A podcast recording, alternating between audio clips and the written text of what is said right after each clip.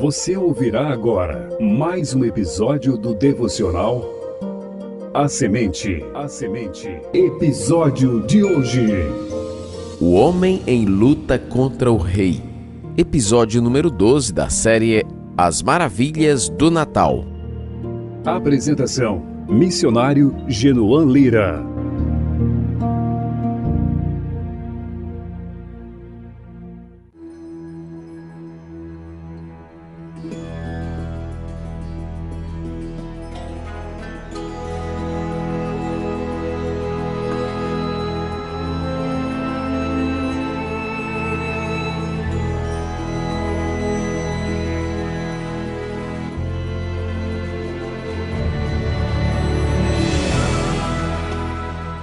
A maior de todas as batalhas se trava no coração humano.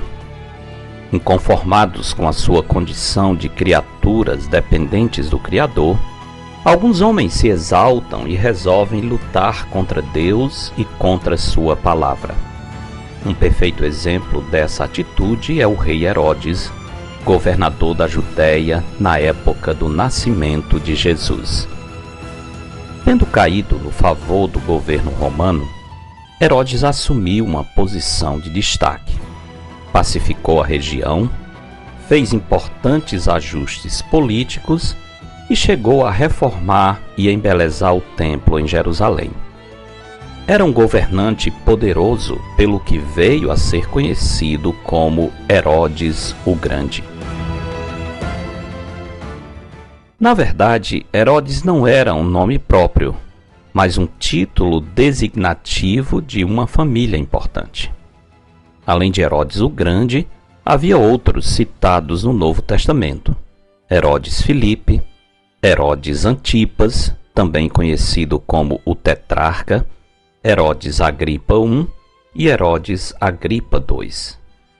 Ter seu nome ligado a uma dinastia era sinal de dignidade.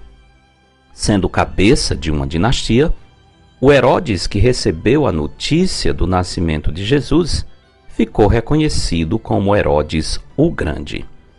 E na sua ilusão de grandeza, tentando lutar contra o plano de Deus, acrescentou ao seu currículo o terrível fato da matança das crianças de até dois anos de idade da cidade de Belém e arredores. Fez isso pensando que, por esse meio, iria matar o menino Jesus.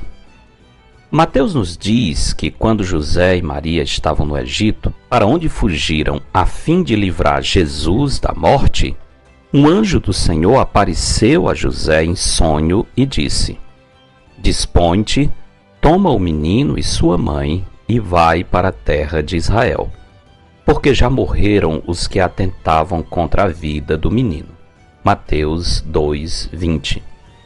Jesus sobreviveu e Herodes pereceu dentro de pouco tempo. Lutar contra Deus é uma luta perdida. É uma pena que a história humana possa ser contada a partir da rebelião das criaturas contra o Criador. Por essa razão, o profeta Isaías diz: Ai daquele que contende com seu Criador, e não passa de um caco de barro entre outros cacos. Acaso dirá o barro ao que lhe dá forma: Que fazes? Ou a tua obra não tem alça? Isaías 45, 9.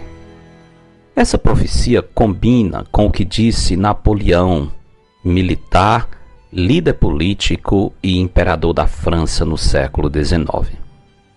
Procurei em vão na história alguém parecido com Jesus Cristo ou alguma coisa que se assemelhasse ao Evangelho. Nações desaparecem, tronos caem, mas a Igreja de Cristo permanece. É exatamente assim. Herodes o Grande, juntamente com todos os demais Herodes que lhe sucederam, morreram e seus nomes estão perdidos nas cinzas obscuras da história. Se não fosse por Jesus, a quem ele tentou matar, Herodes seria uma figura esquecida como tantos outros que se levantaram contra Deus através dos séculos.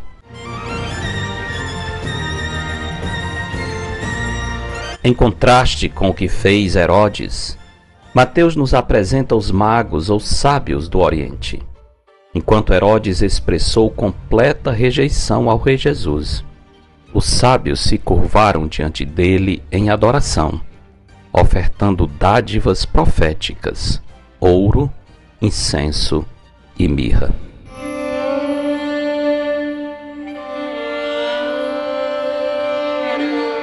Que o testemunho dos magos transforme o nosso Natal e que, ao invés de lutarmos contra o Rei, consagremos a Ele aquilo que poderá traduzir nossa completa devoção. Ofereçamos a Ele toda a nossa vida. Porque dele, por meio dele e para ele são todas as coisas. A ele, pois, a glória eternamente. Amém. Eu sou o pastor Genuan Lira, missionário da Igreja Bíblica Batista do Planalto, em Fortaleza, servindo com a missão Maranata.